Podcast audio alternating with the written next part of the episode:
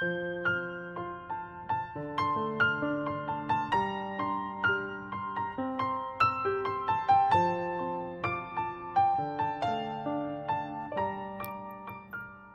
爱的小朋友、大朋友们，晚上好！我是小磊。故事时间到了，请你乖乖躺在床上，准备听故事。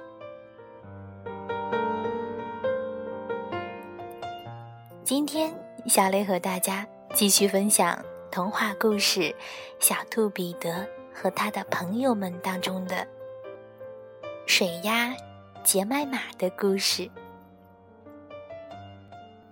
上一期节目中，我们认识了三只小猫：米敦斯、汤姆和娃娃。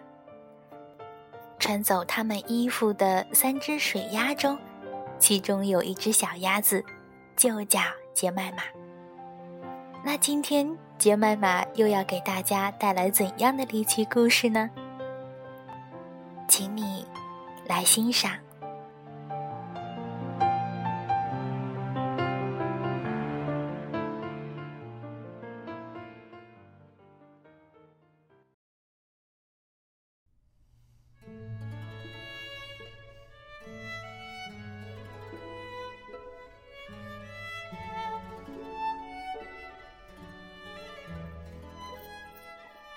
水鸭杰麦玛的故事。英国碧翠克斯波特著，曹健译。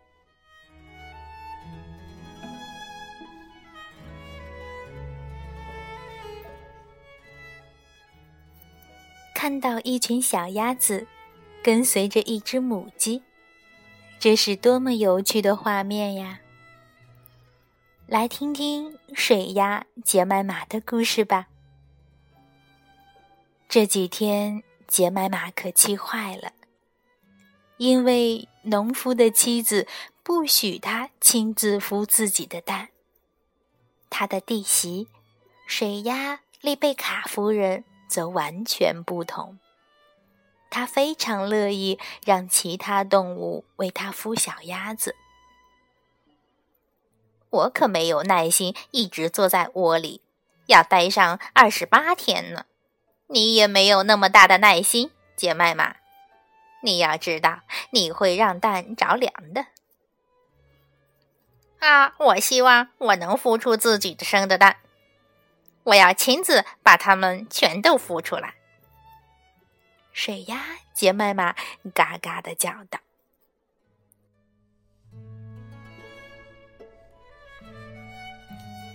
杰麦玛千方百计的把他的蛋藏起来，可是那些蛋总会被人找到。最后，他只能眼睁睁的看着它们被人抢走。水鸭杰麦玛感到绝望极了，他下定决心。一定要在离农场很远很远的地方造一个窝。一个晴朗的春天的午后，杰麦玛出发了。他沿着大车道向着山岗的方向走去。他围着一件披巾，头戴一顶女帽。到达山顶的时候。他看到远方有一片树林，他想，那里看上去是一个多么安全、清静的好地方啊！水鸭杰麦玛还不大习惯飞行，他扇动披巾，沿着山坡跑了几步，然后用力向空中一跳。起飞动作做得很好，所以杰麦玛飞得美极了。它飞呀飞呀，飞过树梢，最后在树林中间看到一片开阔的空地。这里的大树和灌木丛都被砍去了。杰麦玛笨拙地落了地，然后开始摇摇摆摆的四处寻找一个可以做窝的地方。这个地方最好既舒适又干燥。很快，他相中了一棵藏在高大的直顶花中间的树桩，但是。他吃惊地看到一位衣冠楚楚的绅士正坐在树桩上面读着一张报纸。他有一对黑黑的耳朵，高高的竖在头顶。另外，他还长着一脸淡棕色的胡须。嘎嘎！水鸭杰麦玛歪着脑袋向绅士打招呼。嘎嘎！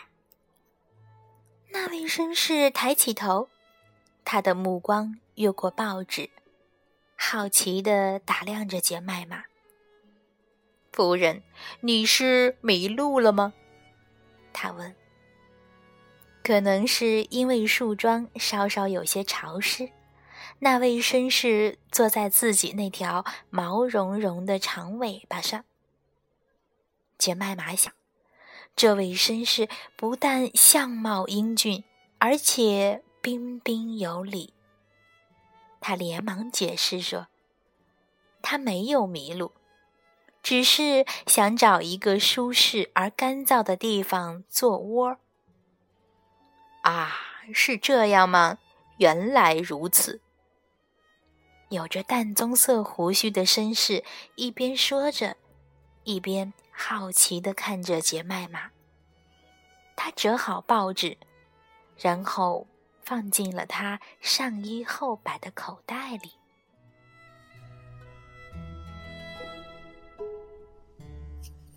随后，杰麦玛开始抱怨多管闲事的母鸡。真的吗？多么有趣啊！我希望能让我遇上那只母鸡。到时候我一定会好好教训教训他，让他只管好自己的事儿就够了。可是至于做一个窝嘛，那并不难。在我的柴草棚里，有一大堆羽毛。哦不，我亲爱的夫人，你是不会影响任何人的。你想在那里待多久，就可以待多久。长尾绅士说：“他带领杰麦玛来到一个非常隐蔽的地方，在直顶花丛中，有一座看上去有些阴森的房子。这座房子是用木柴和干草搭建而成的，房顶有两只破桶，一只倒扣在另一只上面，当做烟囱。”这是我夏天住的地方。你要是想找到我的地洞，哦，我是说冬天住的地方，可就没那么容易了。好客的绅士说：“在房子的后面有一间摇摇欲坠的小棚子，是用旧肥皂箱子建成的。”绅士打开小棚子的门。让杰麦玛走了进去。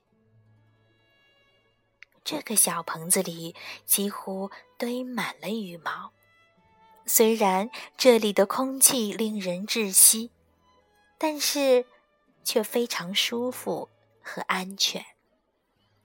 看到这么一大堆羽毛，水鸭杰麦玛感到非常惊异。可是这些羽毛。实在是太舒服了，他毫不费力的就为自己做好了一个窝。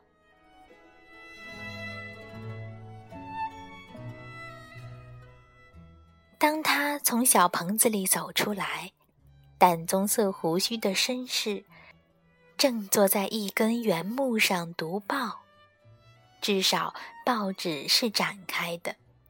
可是他的目光却透过报纸的上方，向小棚子这里看着。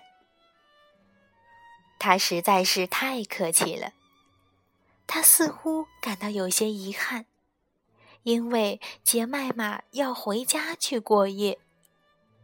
他答应精心照管杰麦玛的窝，直到他第二天再返回这里来。